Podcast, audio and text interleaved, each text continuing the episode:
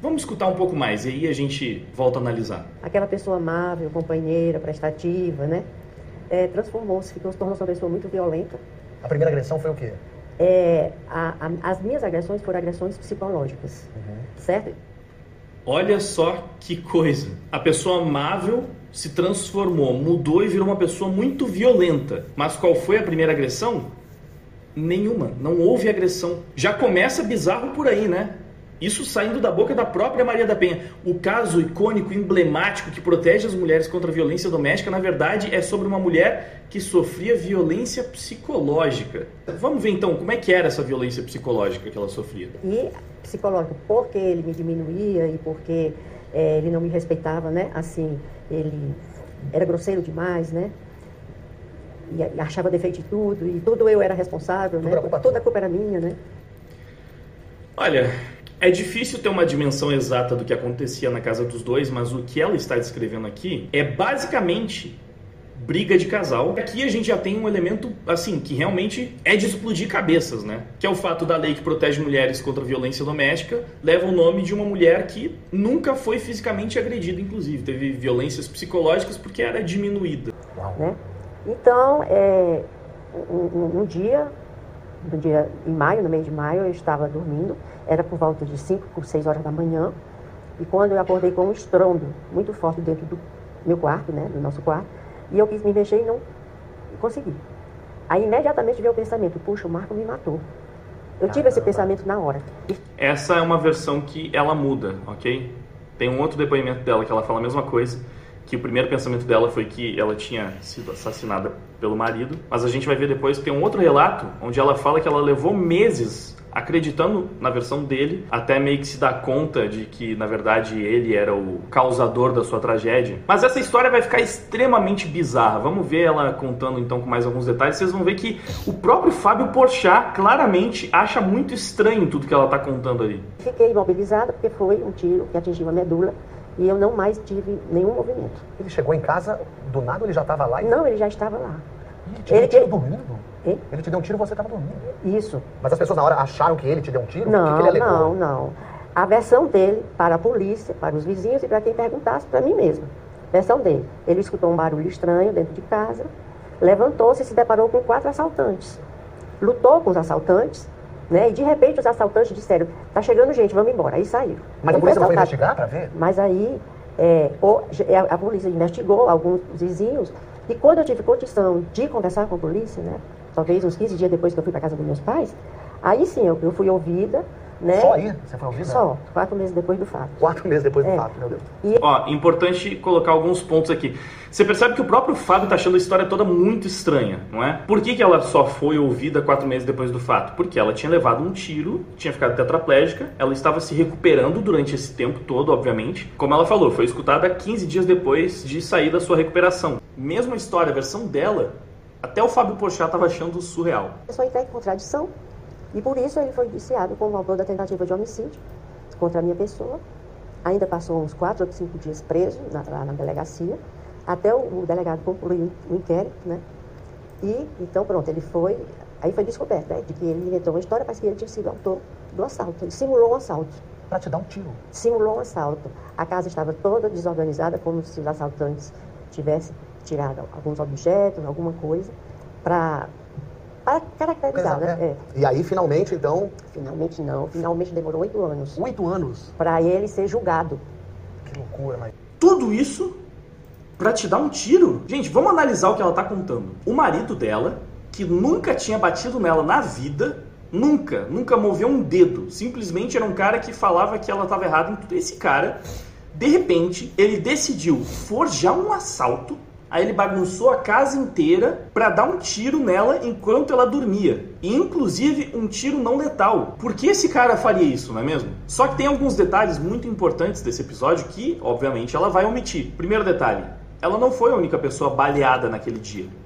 O próprio ex-marido dela também tomou um tiro nesse assalto. Sim, os dois foram parar no hospital baleados. E aí você deve estar imaginando, tipo, caramba, Mas eu acho que só isso já deixa bem claro que, mano, como assim? Então ele forjou um assalto. Como é que ele forjou um assalto e ele mesmo tomou um tiro nesse, nesse assalto forjado? A história da Maria da Penha muda. Em alguns lugares ela fala que foi uma facada, na verdade que não foi um tiro, mas assim, é, é impossível você acreditar que teria sido uma facada. Eu vou mostrar, tem a cicatriz, o lugar onde ele tomou um tiro. Mas assim, essa história, ela fica cheia de inconsistências nesse ponto.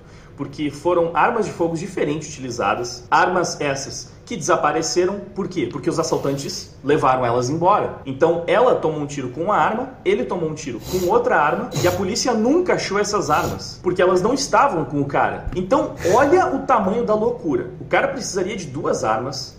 Obviamente ela vai omitir como é que ele forjou um assalto e ele mesmo tomou um tiro nesse, nesse assalto forjado. A história da Maria da Penha muda. Em alguns lugares ela fala que foi uma facada, na verdade que não foi um tiro, mas assim, é, é impossível você acreditar que teria sido uma facada. Eu vou mostrar, a cicatriz, o lugar onde ele tomou um tiro. Mas assim, essa história, ela fica cheia de inconsistências nesse ponto. Porque foram armas de fogo diferentes utilizadas, armas essas que desapareceram. Por quê? Porque os assaltantes levaram elas embora. Então ela tomou um tiro com uma arma, ele tomou um tiro com outra arma e a polícia nunca achou essas armas, porque elas não estavam com o cara. Então olha o tamanho da loucura. O cara precisaria de duas armas, para dar um tiro na mulher dele que estava dormindo, um tiro não letal, com outra arma, ele iria dar um tiro em si mesmo enquanto bagunça toda a casa e fica com vários outros ferimentos, porque além do tiro, ele estava com a mão toda esfolada, porque ele tava, eles estavam tentando enforcar ele. E aí ele lutou, obviamente, e ficou segurando a corda. Então tem aquelas marcas que ficam, sabe, com a fricção da corda na, na, mão. Olha o tamanho da loucura que o cara teria armado para simplesmente dar um tiro na mulher dormindo. Qual história parece que faz mais sentido? Realmente o cara foi assaltado ou ele forjou tudo isso, deu um tiro no próprio ombro e, e se machucou com uma corda porque ele queria dar um tiro na mulher dormindo e errou ainda. E mais importante, notem onde foi que ele levou o tiro. Foi aqui. Ele é destro. Esse aqui é o ombro direito dele é praticamente impossível, no mínimo extremamente contraintuitivo, o cara disparar contra si mesmo nessa posição, aqui ó, no, no próprio ombro.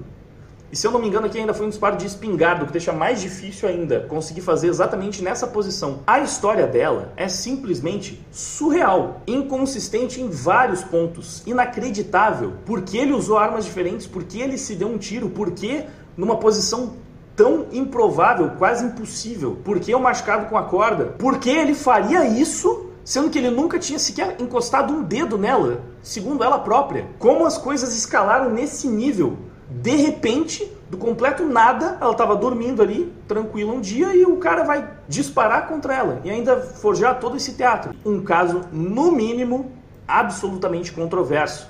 E ninguém na grande mídia se dispôs a escutar a versão desse cara. Obviamente, enquanto a Maria da Penha teve todo o espaço do mundo, o ex-marido dela foi tido como um agressor desde o primeiro momento, antes mesmo do julgamento. Um caso muito antigo, mas em um desses vídeos eles até mostram um jornal da época como é que era a manchete que saiu antes dele ser julgado, o jornal já tratava ele como culpado, já tratava ele como, como agressor. O Marco Antônio tinha uma amante, e ele admite isso. Ele escreveu cartas para essa amante e uma dessas cartas foi encontrada pela Maria da Penha, que naquele ponto a gente pode presumir estava bem desestabilizada emocionalmente, ela tinha acabado de ficar tetraplégica e descobriu a traição do seu marido. E segundo Marco Antônio, essa teria sido a motivação dela para mudar a versão da história e incriminar ele. Então os dois lados têm ali a justificativa para o outro ter cometido um crime tão bizarro. A justificativa dela é que ele casou com ela basicamente por interesse em conseguir a sua cidadania. Depois que ele conseguiu,